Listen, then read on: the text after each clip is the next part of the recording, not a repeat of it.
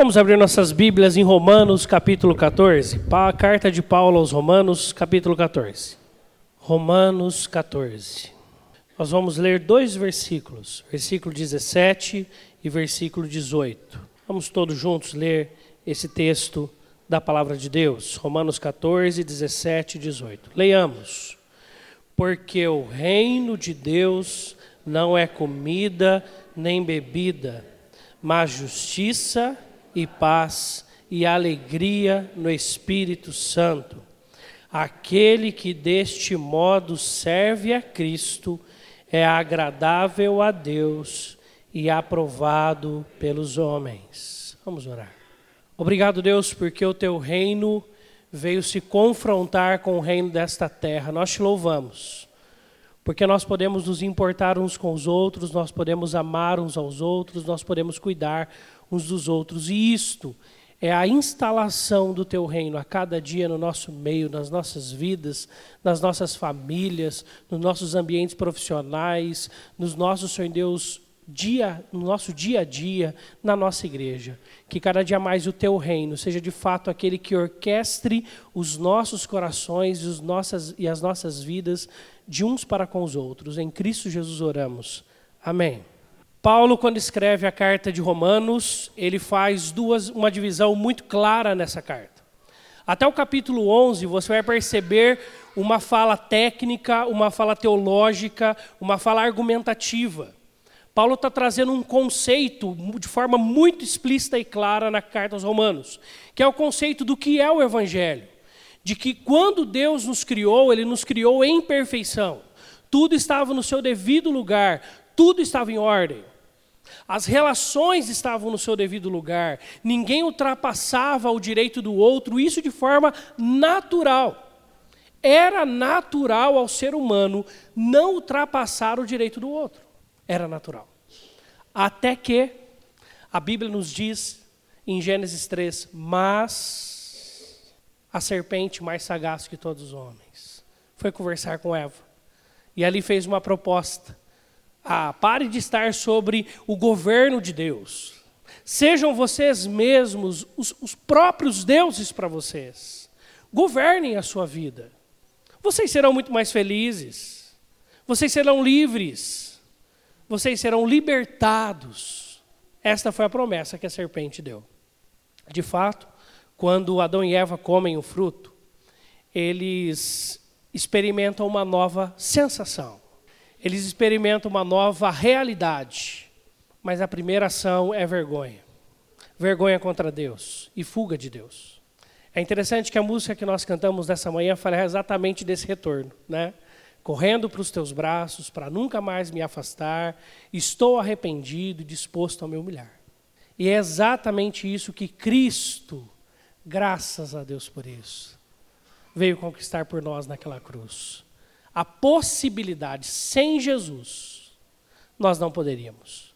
Mas Ele abriu de novo o caminho e nós podemos nos relacionar de novo com Ele. Só que esse relacionamento com Deus implica e com certeza é aplicado na nossa vida. E na carta de Romanos, capítulo 14 capítulo 15, nós vamos ver, isso se você for desde o 12, com certeza já tem algumas questões práticas, mas no 14 e 15 ele vai discutir algo muito importante, em especial no capítulo 14. O título do 14 é A Tolerância para com os Fracos da Fé, e no 13 é A Liberdade e a Caridade. Paulo aqui, ele faz uma argumentação totalmente diferente que ele faz em todas as outras cartas. E isso é lindo da palavra de Deus. Por quê? Como que as igrejas surgiam no período das viagens missionárias de Paulo e para as quais Paulo se corresponde a partir de cartas. Paulo chegava até uma cidade, você vai ver isso bem claro no livro de Atos, a partir do capítulo 13. Você vê que Paulo chega até uma cidade e a primeira coisa que ele vai procurar é um grupo de judeus.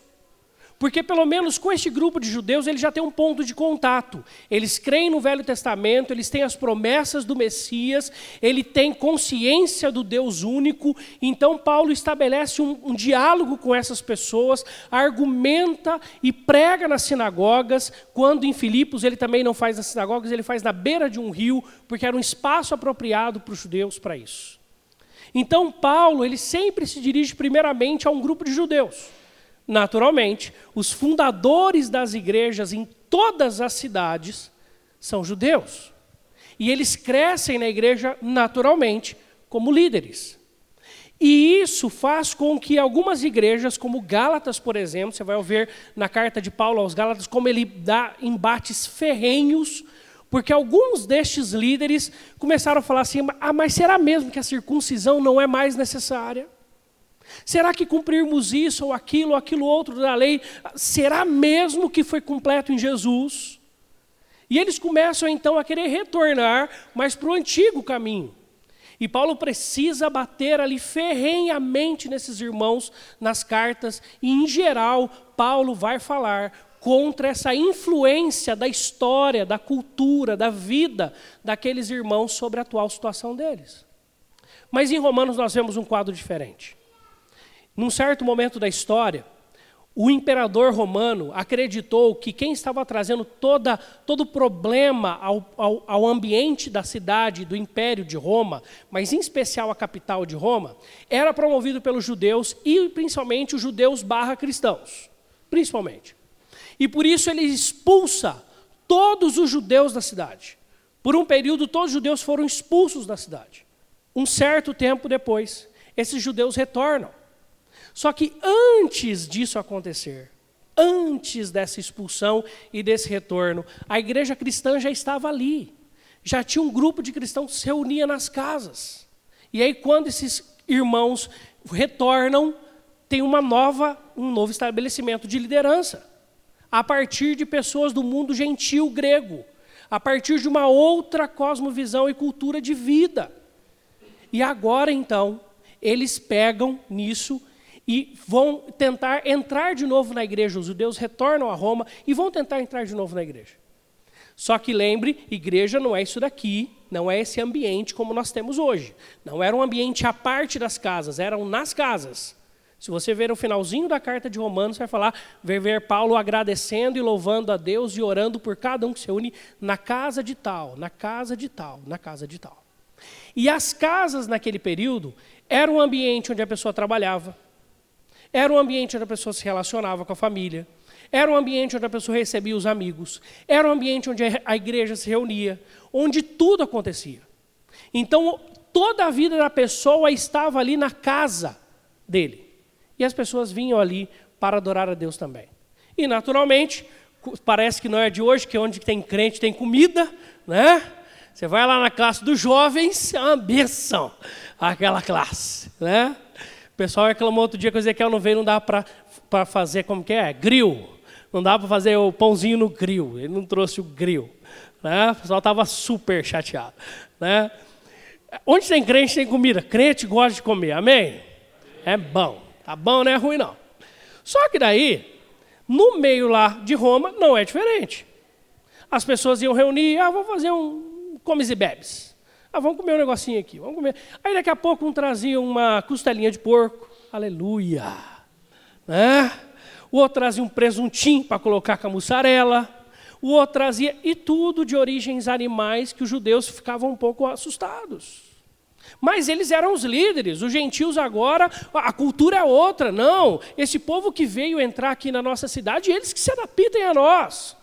O problema é deles. O problema é deles. E por isso que Paulo, diferentemente das outras cartas, ele tem que falar aos gentios. Nas outras cartas ele fala aos judeus, porque esses é quem, quem, são aqueles que coordenam os usos e costumes da igreja. Aqui Paulo está falando aos gentios, falando o seguinte para eles: o reino de Deus não é comida nem bebida. Comer é muito bom e eu também gosto, tá? Viver na igreja é muito bom, nós gostamos. Andar com as pessoas na rua é muito bom, nós gostamos. Mas o reino de Deus precisa ser prática em nossas vidas. O reino de Deus só está ali quando ele está aqui. Por isso que Jesus, quando olha para os seus discípulos, ele vê assim: o reino de Deus está entre vós, no meio de vós. É uma nova ordem, é um retorno ao governo de Deus é sermos reestabelecidos à ordem da criação, é realinharmos o nosso modo de pensar. Opa, capítulo 12, quando ele começa a falar de prática, é isso que ele fala, né? Não vos conformeis com este século, mas transformar-vos pela renovação da vossa mente. Para que assim, quando a mente muda, quando se torna uma mente governada novamente pelo Deus da criação, nós possamos entender de novo qual é o princípio das nossas relações, qual é o princípio da nossa vida, qual é o princípio que governa e deve governar o nosso coração. Por isso, o princípio primeiro é justiça, relacionamento, amor, distribuição do carinho e da fraternidade que Ele coloca em nosso coração, a mesma que Cristo deu por nós naquela cruz. Além de justiça, paz. Perceba, paz é uma escolha. Quando escolhemos pelo reino de Deus, nós escolhemos pela paz. Não é esta a proposta que nós vemos na nossa cultura. Não é. E além disso, é justiça, paz e, e alegria. Você é alguém alegre? Você é alguém alegre? É marca do reino de Deus em nós.